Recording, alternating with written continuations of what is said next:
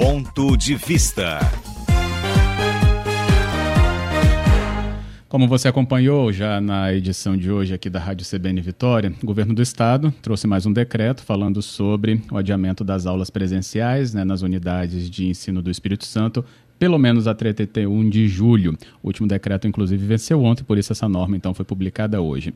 Para a gente entender como os municípios estão tratando justamente esse momento de é, prevenção ao coronavírus e como estudam cada um né, na sua maneira a volta às aulas, nós temos esse quadro Retrabalho, pra, é, aliás, nosso quadro Ponto de Vista, para conversar um pouco mais sobre isso. E agora eu recebo então a secretária municipal de Educação de Vitória, Adriana Esperandio, para falar conosco sobre esse momento da capital. Secretária, boa tarde.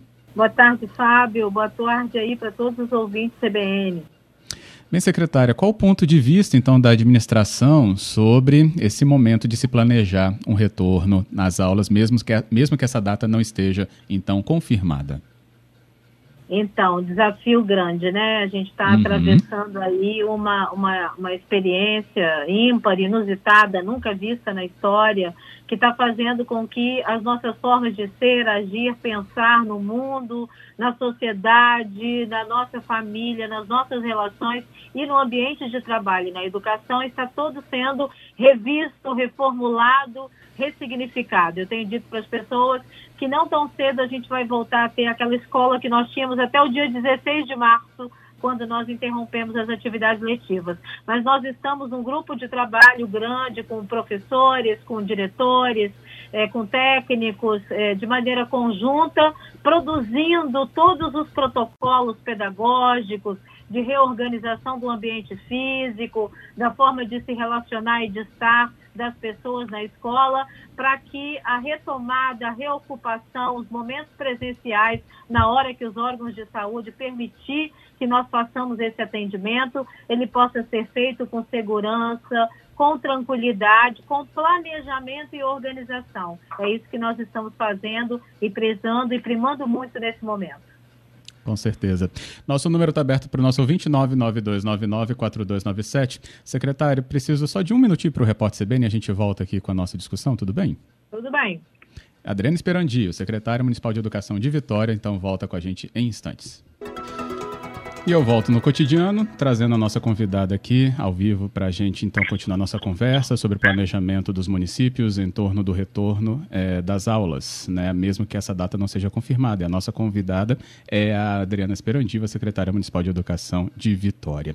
Secretária, entre várias perguntas que eu acabei já recebendo a partir ali do início da nossa conversa, é, por exemplo, aqui do Matheus, da Carla é, e também da Lúcia, falando na preocupação é, do trajeto das crianças, é, casa-escola e escola-casa. Se isso tem um peso maior nesse planejamento também, ou nessas discussões que antecedem um momento de definição de um possível retorno às aulas. Ah, tem sim, né? Nós estamos, é, dentre os nossos debates, a gente tem conversado muito sobre essa questão do transporte, das vans que locomovem os estudantes, e nós já iniciamos um diálogo junto à Secretaria Municipal de Trânsito e esta junto à Ciretran, é, para que haja também um, uma, uma orientação e um protocolo que possa é, orientar né, os profissionais aí, o, os motoristas das vans, os profissionais que atuam no apoio das vans que transportam estudantes. Então, tem sido, sim, objeto de atenção e nós já, inclusive, enquanto Secretaria Municipal de Educação de Vitória, já formalmente nos dirigimos a esses, a esses órgãos que são os orientadores e os reguladores para que eles também trabalhem o, planejamento e a orientação a partir das normas de segurança, de biossegurança, né, pensando aí nesses ambientes eh, e nesses veículos que transportam os estudantes até as unidades escolares. Esse também é um campo importante de atenção para todos nós. É óbvio que eh, nós estamos todos aguardando esses protocolos, né?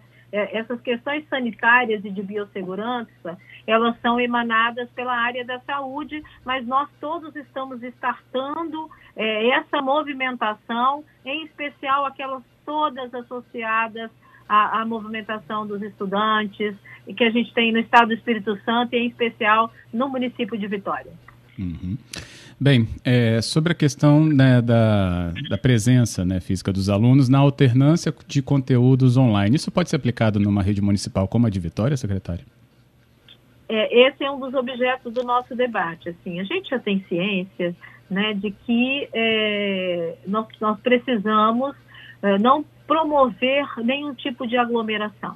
E o regramento, né, experimentado até então nos outros países do mundo, daqui ainda está em construção, a vigilância estadual ainda está produzindo esse regramento, é que se mantém aí uma distância de um metro e meio a dois metros entre as pessoas. Isso significa que numa sala de aula que a gente tem 20 crianças, né, ou que a gente tenha é, 30 crianças no máximo, que é o que a gente tem lá no ensino fundamental, nós vamos trabalhar com metade da turma. Né? Nós vamos trabalhar com 15 estudantes ou 10 estudantes, né, dependendo do número de alunos que eu tenho na sala, para que a atividade educativa possa acontecer. E isso vai significar a gente trabalhar com, essa, com esse rodízio de atividades presenciais e atividades não presenciais né, com tempo escola, onde tem lá o acompanhamento, o assessoramento e a explicação direta, na relação direta do estudante com as crianças, e o tempo casa, onde nós vamos ter um grupo de profissionais que vão estar auxiliando e orientando esses professores, eh, esses estudantes que estiverem no momento das atividades em casa. Então, assim, é isso que a gente tem dito, né? Nós estamos nós estamos num processo de completa reestruturação e reconstrução de toda a dinâmica do processo educativo. Né? E a gente está produzindo isso com apoio nesse GT, que a gente conta lá com 28 a 30 profissionais junto com a gente, fazendo toda essa produção, toda essa orientação, né, toda essa sistematização dessa nova dinâmica do processo educativo. Bem, temos aqui outras questões sobre faixa etária. Pergunta do Tiago: qual é a parte mais difícil de lidar com as, né, mais, as menores faixas etárias ou as que estão né, dentro do âmbito, claro, da rede municipal, as mais velhas? É, é, um desafio a gente pensar nas crianças menores. Esse tem sido um dos objetos é esse, né? que é, é, tem mais nos preocupado com relação ao protocolo sanitário. Nós, né, do, na, nas redes municipais, nós atendemos as crianças de 6, 7, 8, 9 meses, um aninho de idade né? Uhum. Como é que a gente vai lidar com, com as crianças nessa faixa etária, né? Como é que a gente vai lidar com as crianças sem o contato, sem... Como é que você pega uma criança de sete meses no colo para poder auxiliá-la numa série de, de, de, atividades né, e de movimentações pela escola. E a criança, obviamente, ela toca, ela pega na máscara. Então, isso ainda é um objeto de debate junto à área de vigilância sanitária. Esse protocolo e esse procedimento das crianças da creche, que a gente fala, são as crianças pequeninas, até dois aninhos e meio de idade, ainda tem sido objeto de debate é, que as questões aí de encaminhamento para o espaço escolar não foram, não foram definidas ainda, não foram apontadas. Mas eu diria para você que é extremamente complexo a gente pensar essa dinâmica educativa com as crianças tão pequenas. Os meninos maiores que estão lá no, mesmo no primeiro ano, que tem 6, 7, 8 anos de idade, 9, 10, e até no, nos anos finais, que tem lá seus 14, 15 anos, eles são meninos que têm mais autonomia, têm uma, uma capacidade maior de compreender né, a dinâmica toda que a gente está vivendo, que a gente está atravessando. É, há, há uma uma possibilidade maior dele lidar com desafios dessa natureza. As crianças menores não, elas estão nesse processo de convivência e de socialização.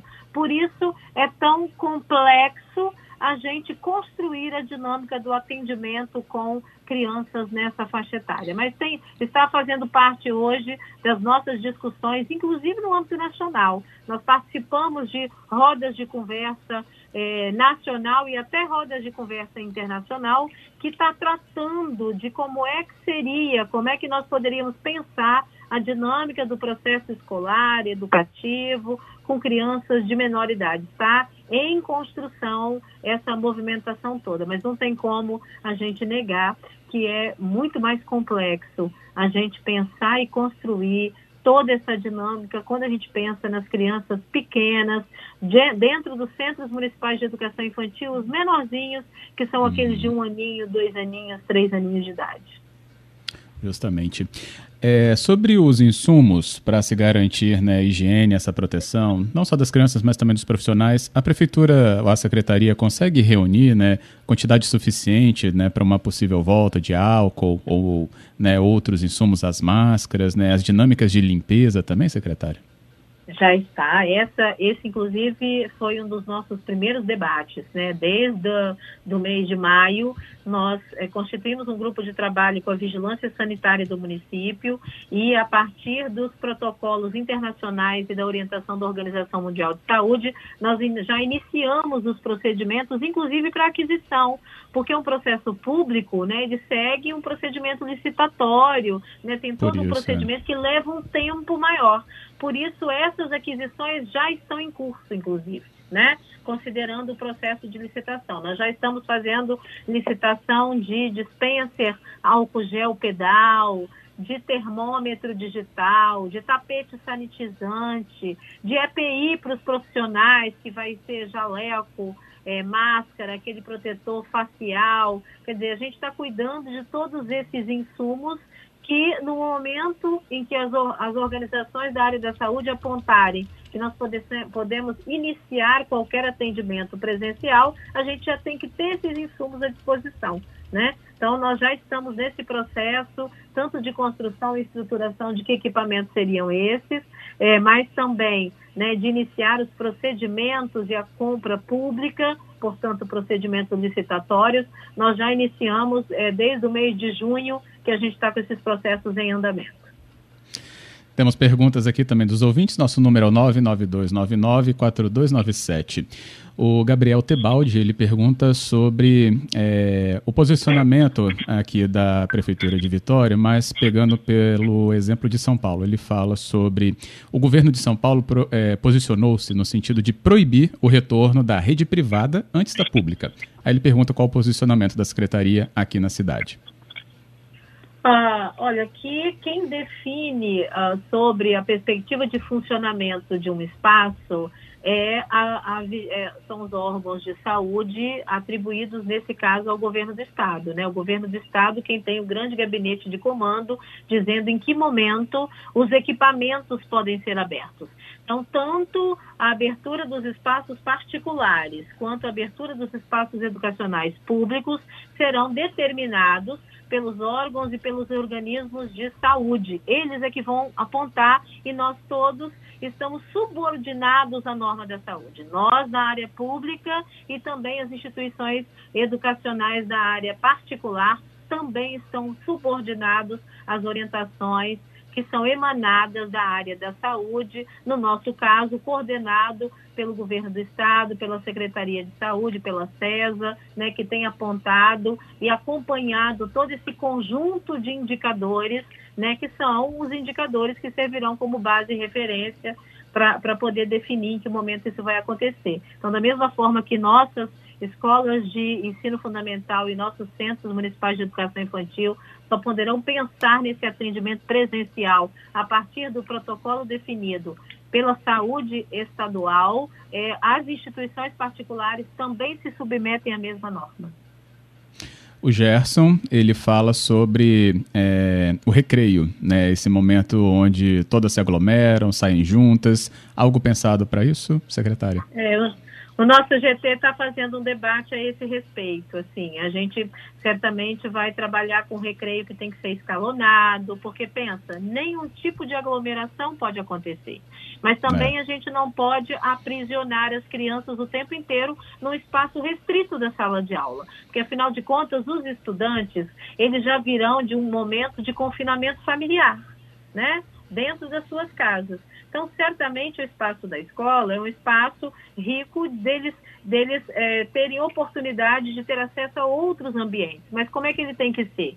Ele tem que ser também por por rodízio, por revezamento. Então, vai um grupo de, de, de, uma turma de crianças, de 15 estudantes, depois vai um outro grupo de 15 estudantes, né, para que a gente não promova nenhum tipo de aglomeração. É todo esse protocolo que a gente está trabalhando, produzindo com os profissionais de educação de Vitória. Né? no sentido de que essa organização e essa presença na escola não possa, em, em momento nenhum, significar trazer aglomeração de pessoas, né, e isso comprometer a segurança das crianças, dos meninos, das meninas, dos estudantes no ambiente escolar.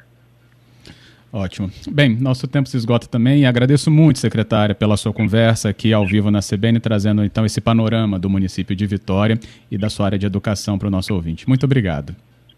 Nós agradecemos. Esse é um processo de construção longo, importante. Estamos aprendendo com as experiências ao redor do mundo para a gente poder construir os nossos protocolos aqui. E com o apoio, a participação e envolvimento de todos, a gente vai, eh, sem dúvida nenhuma, produzir algo que vai trazer segurança aos profissionais da educação e segurança para as famílias. Que bom. Mais uma vez, obrigado. Até a próxima. Até. Boa tarde. Boa tarde. Mas a capital não é a única que a gente ouve aqui no cotidiano, a gente vai saber também de outro grande município, que também tem uma rede municipal extensa, que é Vila Velha. E nós estamos então na ponta da linha com Roberto Belling, que é o secretário municipal de educação de Vila Velha. Secretário, boa tarde. Boa tarde, Fábio. À sua disposição. Que bom, secretário. Bem-vindo, então, aqui ao nosso cotidiano para saber um pouco sobre esse planejamento também. Em Vila Velha, eu falei de uma rede extensa, né? O município tem realmente um peso enorme na educação é, na cidade. E aí os planejamentos que são feitos, né, para as possibilidades da retomada, mesmo que a confirmação disso não esteja é, ainda é, colocada. Como que é esse planejamento, então, em Vila Velha?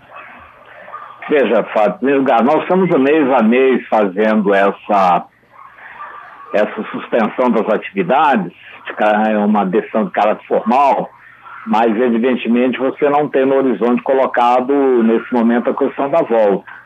Né? É, eu sou bastante pessimista em relação a isso e acredito inclusive que no caso da educação infantil é, a probabilidade que nem haja retorno esse ano é muito forte, né?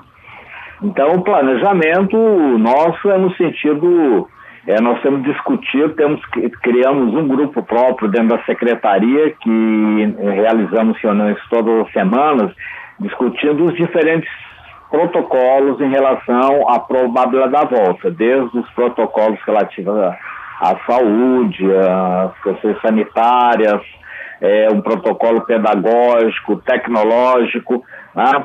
é, para que no momento que se visualizar essa possibilidade a gente seja com as condições criadas, né? mas nesse momento nós é, não temos esse horizonte colocado. Entendido. Secretário, faixa etária, né? Foi até uma pergunta que o ouvinte fez agora há pouco para a nossa outra convidada de Vitória. Eu até repito a você é, sobre faixa etária. Qual né, a análise em relação a isso, né? A lidar com as crianças, principalmente nas de menor idade?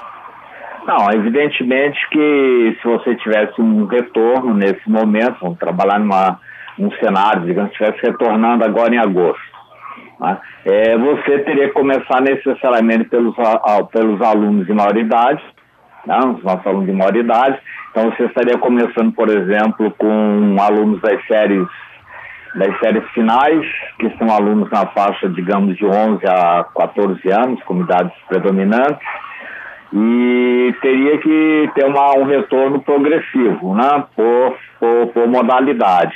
E a educação infantil seria a última modalidade, né? E dentro da educação infantil você tem dois públicos bem definidos. É, o um de 4 a 5 anos, inclusive que tem a, a questão da, da, da matrícula obrigatória, o acesso obrigatório, né? E as crianças que estão na faixa que você denomina de, de, zero, de 1 a 3, 0, 1, 2, 3 anos, é, que são as crianças que estão naquilo que você chama de creche, né? Onde seria hoje totalmente, do ponto de vista das questões de segurança, você pensar em alguma forma que pudesse trabalhar com essas crianças, né? Porque você não com, com, os maiores eu posso prever o uso de máscaras, eu posso prever todos os cuidados de higienização. Ah, e as crianças menores, você. Todas as atividades são baseadas, evidentemente, em interações, interações uhum. lúdicas, muitas vezes, né? É, são, são as brincadeiras, os contatos físicos. E como é que você controlaria em turmas de, digamos, 3, 4 anos, nessa, que as crianças fossem manter distanciamento de um metro e meio? É, não há como criança pequena usar uma máscara, né? é, todas, é, é, pegar brinquedo, colocar na boca, tocar objetos. Então, realmente, a situação em termos de, de do que, que seriam os protocolos nessa área seria muito difícil de aplicar essa, essas faixas de idade.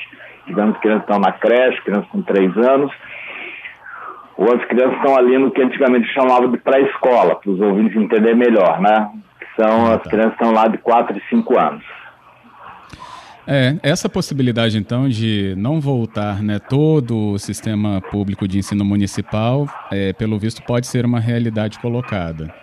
Pode que, do ponto de vista da, de protocolo de segurança, seria o mais recomendado. Evidentemente que você poderia ter expectativas formadas é, e pressões de não, tem que voltar todo mundo. Se voltou um, volta todo mundo. Mas é, o bom senso não recomendaria isso. Né? Recomendaria que você fizesse um retorno progressivo né? É, e é, você combinando duas, dois primeiro entrando as diferentes modalidades, entrando né, de forma diferenciada e também uma forma de alternância entre os alunos de uma mesma turma como forma de você garantir é, procedimentos recomendáveis de distanciamento entre, entre os alunos que evidentemente você não poderia colocar hoje uma turma que você tem, por exemplo, 35 alunos, colocar esses 35 alunos numa mesma sala que foi programada em termos de dimensionamento é, para receber 35. Então tem afastamentos são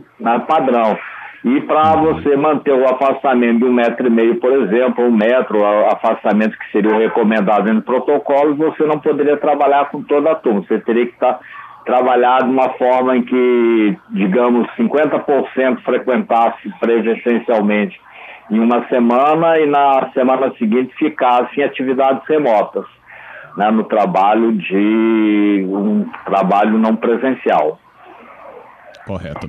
Nosso convidado aqui é o secretário municipal de educação de Vila Velha, Roberto Belling, conosco, falando sobre esse momento de planejamento em torno né, das aulas do município, né, da escolaridade, então, municipal em Vila Velha. Secretário, a gente no ensino médio né, tem toda um, uma pressão ligada à realização do Enem, o que não se repete né, dentro do âmbito de uma rede municipal como a de Vila Velha. O ano de 2020, ele não está comprometido dentro do planejamento que vocês já tiveram né, oportunidade de discutir? Ele está comprometido no sentido de um ano letivo presencial, que você cumprisse aquilo que a legislação determina, 200 dias de aulas letivas, com 800 horas de carga horária. Né? Ele é um ano excepcional, quer dizer, nós temos que recriar a nossa realidade da educação num, num, num período de pandemia entender que é um ano, né, que é um ano atípico, e nós temos que nos organizar no sentido de, é, de saber enfrentar esse ano atípico. Então, por isso que você passa né, a desenvolver uma série de atividades remotas no início. No início você começa um pouco tímido, no sentido apenas de trabalhar conteúdo já trabalhado, apenas reforçar é, coisas que você já tinha visto. É, no segundo momento você começa a trabalhar conteúdos novos. Você vai reorganizando toda a escola em função dessa nova realidade de uma educação virtual. Tá? E sabendo que a partir daí eu tenho que pensar, eu tenho um fluxo que tem que ser respeitado, né? um fluxo escolar, e eu tenho que ter a progressão dos alunos, então tem que repensar tipo coisa. Eu vou, eu vou pensar agora o ano 2020 conjugado a, a, como um ciclo de ensino com 2021. Né? Um, um ciclo que vai de dois anos, no qual eu vou reorganizar todos os conteúdos e vou voltar só em 21, 2021, é trabalhar procedimentos é, dentro da educação tradicional, de você fazer aquelas ter, ter a presença física, você ter as avaliações, ter a progressão a partir de avaliações. Né? Eu vou ter que reorganizar os conteúdos de 2020 dentro de 2021, certamente eu vou ter que fazer isso. Tá? e trabalhar os conteúdos possíveis e necessários dentro de 2020 através de atividades não presenciais. Uhum. É é o que está imposto, né? Certamente, todo, por exemplo, para o ensino superior já está sinalizado que uma parte das instituições elas, elas não terão ano letivo presencial, né? A, a, o que o MEC já editou a esse respeito já permite que o, o, calendário do ensino superior seja pensado totalmente como, como virtual, né? E isso vai se colocar em parte para as outras modalidades de ensino. Entendido. Secretário, muito obrigado pela conversa ao vivo aqui na CBN, falando sobre esse planejamento e conforme justamente as, as diretrizes ficarem prontas, pode voltar com a gente. Ok, obrigado você também pela oportunidade. Boa tarde. Boa tarde.